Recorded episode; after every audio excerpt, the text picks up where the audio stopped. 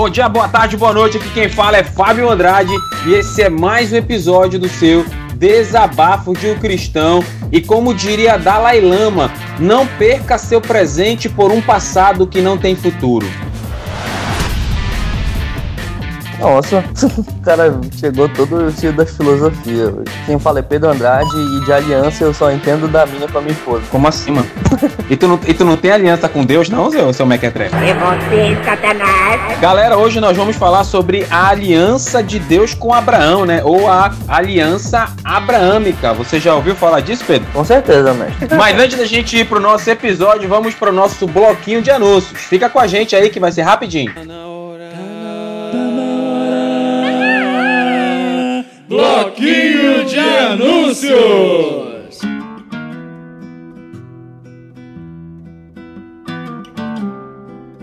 Quero começar falando do nosso canal no YouTube. A gente tem, claro, um canalzinho lá, canalzão na verdade, né? Desabafo de um Cristão. Entra lá no nosso canal, se inscreve, vê os vídeos, clica nas notificações. Periodicamente estamos mandando vídeo novo para lá. E a gente está com uma ideia para dar uma, uma, uma, mexida a mais no canal a partir de agosto, né? Estamos nos programando. E nós temos o nosso site, né?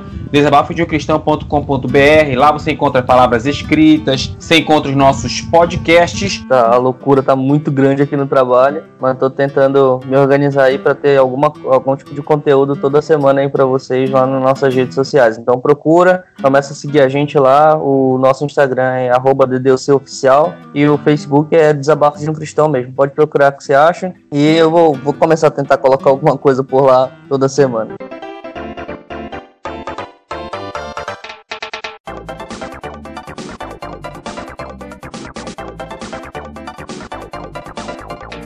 Então, galera, no episódio de hoje falaremos sobre aliança abraâmica e eu não poderia começar a falar de Abraão por Gênesis, Pedro. Não, meu porque, amigo. Não, porque aí, o início da história de Abraão está em Atos capítulo 7. Isso é Você anacrônico, já... não é não? Mas tudo bem. Que você, como assim anacrônico, meu jovem? O que é anacrônico? Fale para mim que eu não sei o que é anacrônico, fale.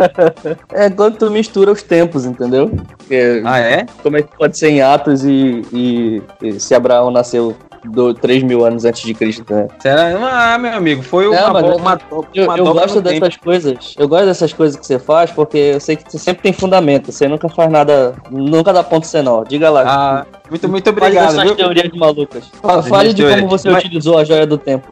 Isso, meu jovem. Mas antes de falar, enquanto você abre sua Bíblia lá em Atos capítulo 7, eu quero trazer com vocês a ah, o descrito de Flávio Josefo sobre Abraão. Tá? Olha o que Flávio Josefo, no livro A História dos Hebreus, diz: Abraão, não tendo filhos, adotou Ló. Sabe Ló, aquele o que a gente entende como sobrinho, sobrinho de Abraão, na verdade ele era afilhado de Abraão, né? Adotado, né? Ele era filho de seu irmão Arão e de e irmão de sua mulher Sara. E para obedecer à ordem que havia recebido de Deus, deixou a Caldeia na idade de 75 anos e foi morar na terra de Canaã, a qual deixou a sua posteridade. Abraão era homem muito sensato, prudente, de grande espírito e tão eloquente que podia persuadir, persuadir sobre o que quisesse como nenhum outro o igualava em capacidade e virtude, deu aos homens um conhecimento muito mais perfeito da grandeza de Deus como jamais tiveram antes. Olha o que Flávio José diz: Abraão foi o primeiro que ousou dizer que existe um só Deus e que o universo é obra das mãos dele e que a nossa felicidade deve ser atribuída unicamente à sua bondade e não às nossas próprias forças. Esse aí é o comentário que Joséfo faz sobre Abraão, deixando claro que depois da Bíblia, os estudiosos acreditam e eu humildemente concordo que o livro História dos Hebreus é um livro mais fidedigno, né? Historicamente falando aí sobre essa história. Então, Flávio Josefo, ele já vai falando de Abraão aí, o quanto esse cara ele foi importante para para sua época, né? Então ele foi o primeiro a dizer que existia só um Deus e tal, levantar essa bandeira, o que era bem complicado, porque era um mundo politeísta, né? Até hoje é, politeísta, imagina naquela época, né? Mas aí uhum. é, eu falei que a história de Abraão começa em Atos, não em Gênesis, né? Atos capítulo 7. É, no capítulo 6, se você voltar um capítulo, você vai ver que é, Estevão foi escolhido como diácono, né? foram, foram chamados pessoas para serem diáconos, né? Diáconos ou enviados, né? Aqueles que servem. E aí, um dos diáconos era Estevão. Estevão, ele era um cara cheio de fé e do Espírito Santo, né? E muitos acreditam que Estevão era mais capacitado que o próprio apóstolo Paulo, né, por suas origens, seus estudos. Mas enfim, aí ele começa a pregar, era para ele cuidar só da, do serviço, mas ele começa a se destacar ali na, na palavra, nas obras. E aí ele é, como todo mundo que serve a Deus é, perseguido, né? Os fariseus, os pilantras da época, agarraram Estevão e Estevão fez uma defesa. E lá no Atos capítulo 7 ele disse assim: E disse o sumo sacerdote: Porventura é assim Estevão disse: Varões, irmãos e pais, ouvi. O Deus da glória apareceu a Abraão, nosso pai. Olha só, Pedro e você ouvinte. Preste muita atenção. O Deus da glória apareceu a Abraão, nosso pai, estando na Mesopotâmia antes de habitar em Arã. Então, tu tá ligado aí, Pedro? Na Mesopotâmia, antes de habitar em Arã. E disse-lhe: Sai da tua terra e da tua parentela e dirige-te à terra que eu te mostrar. Então, saiu da terra dos caldeus e habitou em Arã. E dali, depois de que seu pai faleceu, Deus o trouxe a esta terra que habitais agora. Então, ó, Deus chamou Abraão na Mesopotâmia antes dele habitar em Arã, tá? E depois Abraão foi para Arã. Agora sim, Pedro, vamos lá para Gênesis capítulo 12. Vamos falar sobre o início da aliança abraâmica. Pode ser, Pedro? Você é que é o host do podcast, mano. Eu sou só o Arnaldo Santa Coelho aqui, eu sou só comentarista. Pare com a sua graça. Você pode ler lá o capítulo 12, verso 1 a 3? Vamos lá. Diz o seguinte: Então o Senhor disse a Abraão: Sai da sua terra, do meio dos seus parentes e da casa de seu pai, e vá para a terra que eu lhe mostrarei. Farei de você um grande povo e o abençoarei e tornarei famoso o seu nome, e você será uma bênção. Abençoarei os que o abençoarem e amaldiçoarei os que o amaldiçoarem. E por meio de você, todos os povos da terra serão abençoados. Ok. Olha só, cadê o. Deixa eu encontrar aqui, ó. Assim, o versículo 4 diz assim: Assim partiu Abraão como o Senhor lhe tinha dito, e foi Ló com ele. Era Abraão da idade de 75 anos quando saiu de Arã. Quando saiu de Arã. Vamos pensar junto. Lá em Atos, Estevão menciona que Deus chamou Abraão quando ele habitava na Mesopotâmia, antes dele habitar em Arã. E aí, a Bíblia diz que Abraão segue a ordem de Deus, sai depois que ele, ele vai, ele estava já em Arã e de Arã que ele foi obedecer a Deus. Confere aí, Pedro, meu raciocínio, ou eu estou entendendo a Bíblia errado? É, eu acho que tu tá. É, é porque assim, o relato uh, do, do, que é dito na Bíblia, ele não é sempre cronologicamente é, bem ordenado e às vezes a questão não é nem a ordenação cronológica, mas o espaço que tem entre um versículo e outro, então entre o um capítulo e outro, entendeu? Então, nesse caso aqui, eu acho que é só um problema de, de, de espaço entre um, um, versículo e outro, porque, uh, pelo que eu consigo entender aqui, partiu Abraão como lhe ordenara o Senhor e Ló foi com ele, é exatamente o mesmo relato que está sendo dito lá por, uh, por Estevão, mas uh, depois ele pula meio que ele, ele, ele salta no tempo, entendeu? Na hora de ir pro relato de Aran, tá entendendo? Não que necessariamente uma coisa vem antes da outra, mas que no relato, quando o autor for escrever aqui, ele simplesmente faz um salto no tempo por causa do objetivo literário que ele tinha, entendeu? Entendi. Então, se, se isso foi realmente assim, Abraão atendeu o chamado de Deus de uma forma imediata. Caso eu tenha razão no meu pensamento, Abraão foi, foi no início não tão obediente assim, até o momento em que o pai dele morre e ele sai de Arã. Mas são dois pontos de vista aí que você pode tomar para si. Mas a aliança de Deus com Abraão começa ali, né? Naquele no momento em que Deus chama Abraão e Abraão sai com 75 anos de idade.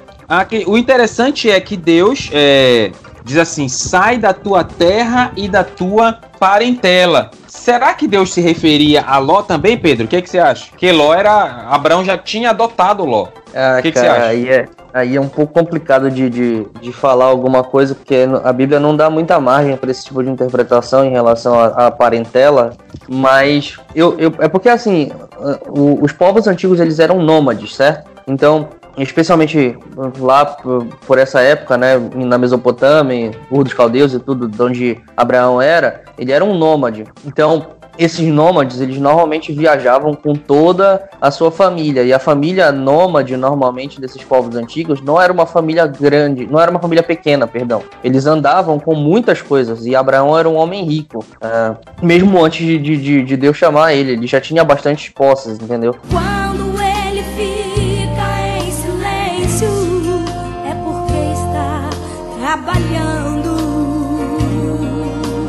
tinha muita coisa. Então, muito provavelmente, isso é, é, é só uma conjectura, tá?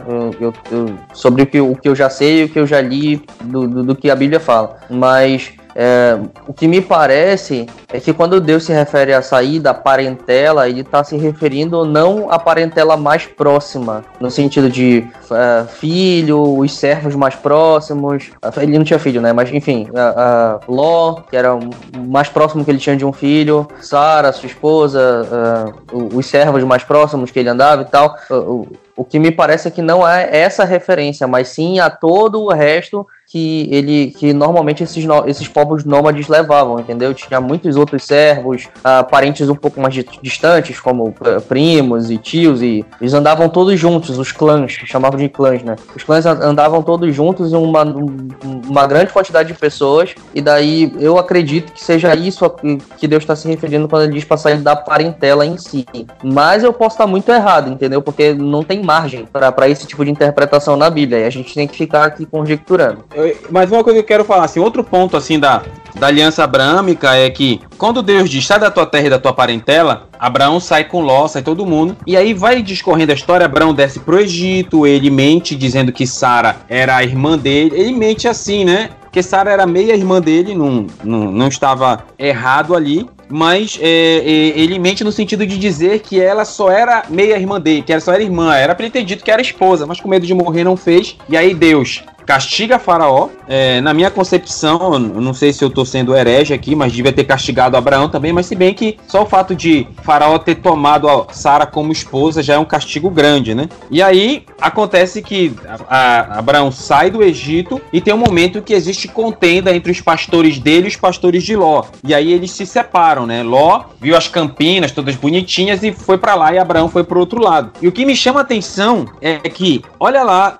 é, Gênesis capítulo 13, do verso 14, diz assim: E disse o Senhor Abraão, Abraão, depois que Ló se apartou dele. Eu não sei se tu prestou atenção nisso, Pedro, ou até você ouvinte. Deus disse a Abraão: sai da tua terra da tua parentela. Abraão foi levando Ló e muitas coisas aconteceram e Deus não dá uma palavra. Deus ele só se manifestou e falou alguma coisa depois que Abraão se, se apartou de Ló. Pode ser coincidência ou pode ser que Abraão tinha dado uma grande mancada levando Ló. E aí, é, já vou passar para ti, Pedro, mas vou só ler o texto. E Deus e disse Deus: Levanta agora os teus olhos e olha desde o lugar onde estás para a banda do norte, do sul, do oriente, do ocidente, porque toda esta terra que vês, este te dar a ti a tua semente para sempre. Farei que a tua farei a tua semente como o pó da terra, de maneira que, se alguém puder contar o pó da terra, também poderá contar a tua semente. Levanta-te, percorre essa terra no seu comprimento e na sua largura, porque a ti a darei. Então, no momento em que Abraão se aparta de Ló, foi o momento em que Deus volta a falar com Abraão. Então, esse papo de que quando Deus está em silêncio é porque está trabalhando, muitas vezes quando Deus está em silêncio é porque possivelmente possamos estar em pecado, né, amigo? O que, que você acha, meu filho? Eu acho que quando Deus está em silêncio, só porque ele quer mesmo. Tem um motivo específico, assim.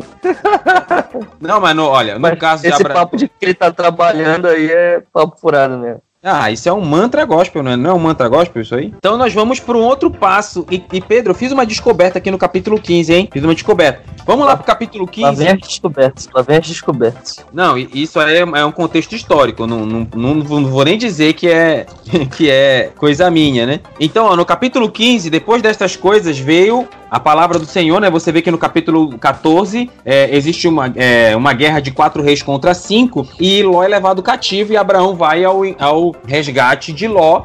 E aí Abraão se mete na guerra, né? E aí ele encontra Melquisedeque. Melquisedeque foi o primeiro rei de Salém que era que futuramente seria Jerusalém, né? Foi o primeiro cara colocado como rei e sacerdote, né? E Abraão deu o dízimo a ele, né? O dízimo ali, antes de aparecer na lei mosaica, já é mencionado aqui Abraão dando o dízimo alguém, né? E aí no capítulo 15, Deus novamente fala com Abraão e diz: Depois dessas coisas veio a palavra do Senhor a Abraão em visão e disse: Não temas, Abraão, eu sou o teu escudo, teu grandíssimo galardão. E aí no verso 2, então disse Abraão: Senhor Jeová, que me há de dar, pois ando sem filhos, e o mordomo da minha casa é o Damasceno Eliezer. Aí Deus vai pro capítulo, eh, verso 5 diz: Então levou para fora e disse a Abraão: Olha para o céu e conta as estrelas, se as pode. E disse-lhe: Assim será a tua semente. O, o livro A Assinatura de Deus, né? O nome do livro, não sei se foi é, Stanley Horton. Sei que o livro é. O nome do livro é Assinatura de Deus. E nesse livro ele fala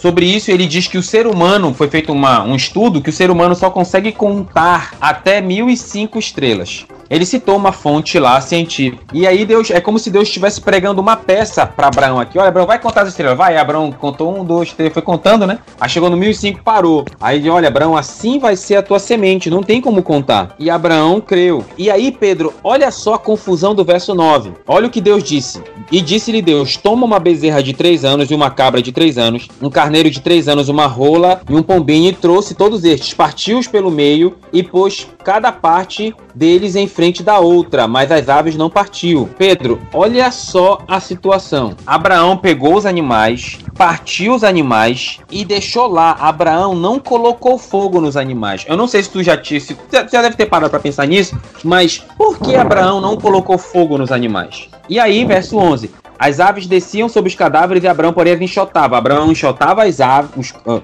os abutres lá, mas não botou fogo. E pondo-se o sol, um profundo sono caiu sobre Abraão, sobre Abraão, e eis que grande espanto e grande escuridão caíram sobre ele. Disse Abraão, então disse o Senhor Abraão: Saibas de certo que peregrina será a tua semente em terra que não é sua, e servi-lo-á, servi-la, e servi-los-á, e afligi-la-ão 400 anos. E aqui, Pedro, vamos juntos, nós vamos para o contexto histórico, e depois eu te dou a minha, a minha opinião, beleza? Primeiro, Deus mandou Abraão fazer um sacrifício, tá? Pega lá os animais, Abraão partiu os animais, os, as aves não, mas Abraão não colocou fogo. E Abraão ficou esperando na frente do sacrifício. Por que Abraão não colocou fogo? Isso aqui, ó, isso é um, um dado histórico, tá? Deus, ele humilhou-se quando Deus colocou fogo no sacrifício. Porque se você for olhar, por que Deus te humilhou? Porque na antiga aliança da suzerania hitita, um governante fantoche, que era o parceiro inter, inferior, ele passava por entre as metades, ainda sangrando dos animais sacrificados, fazendo um voto de lealdade ao seu aliado superior, tá? É, é, mais ou menos assim, que, queiram os deuses agir comigo da forma como eu fiz com estes animais, se não cumprir os termos desta aliança. É mais ou menos assim. O que que Abraão, por que Abraão não botou fogo e nem fez nada? Porque Abraão se considerava ali o superior. Porque na, na, na cultura deles, era o servo inferior que passeava e botava fogo nos sacrifícios. E aí, depois dessa tolice de Abraão, Deus ele faz com que Abraão caia num profundo sono e diz assim: ó, a tua, a tua semente vai ser escravo 400 anos. E aí eu fico na dúvida: será que não foi um, um sacrifício errado de Abraão que trouxe esse castigo para a descendência dele? Faça essa pergunta. E aí eu trouxe esse dado histórico do suzerania hitita e também dou um pensamento judeu. Os judeus, eles acreditam, tá? Quem disse, quem disse isso é, foi o Efraim Ruchalski, que é um estudioso judeu. Ele fala que os judeus eles pensam assim: que a, o, o, eles foram escravos 400 anos no Egito para que os povos que habitavam na Terra Prometida perdessem o direito moral de estar lá por causa do pecado deles. Então, era o tempo que, que ia necessitar para que os ferezeus, perezeus, gigazeus, jebuseus cometessem erros e perdessem o direito de estar ali. Mas eu já penso que foi também mais por, pelo sacrifício errado que Abraão não fez. Entendeu? Qual é o teu pensamento aí sobre isso, Pedro? Então, cara, eu, com todo respeito, eu acho um pouco de exagero na interpretação. Minha? Mas, isso. Tá. E eu vou explicar o porquê. Quando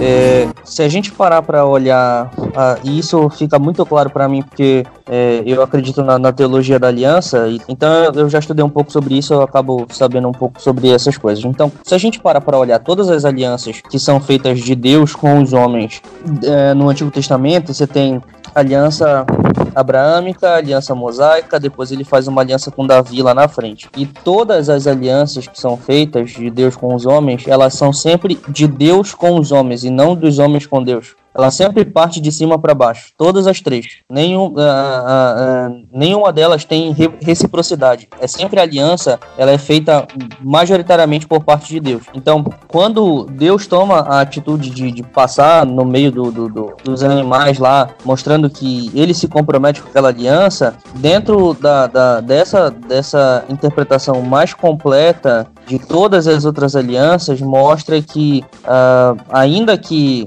o, o, o homem, por exemplo, não tivesse feito e não fosse fiel, como não foi posteriormente a sua aliança com Deus, Deus permanece, permanece fiel à aliança que ele fez com os homens, entende? Ok. Então, eu, eu não acho que a questão do sacrifício tenha sido majoritária para isso, entendeu? Talvez Estupim, a né? questão do. É, talvez a questão do castigo possa ter sido de fato, a questão dos 400 anos possa ter sido de fato uma, um, um castigo já premeditado, então previsto de alguma maneira. Uh, eu não parei para pensar direito sobre isso, mas talvez possa ser mas não acredito que tenha sido o estopim, entendeu?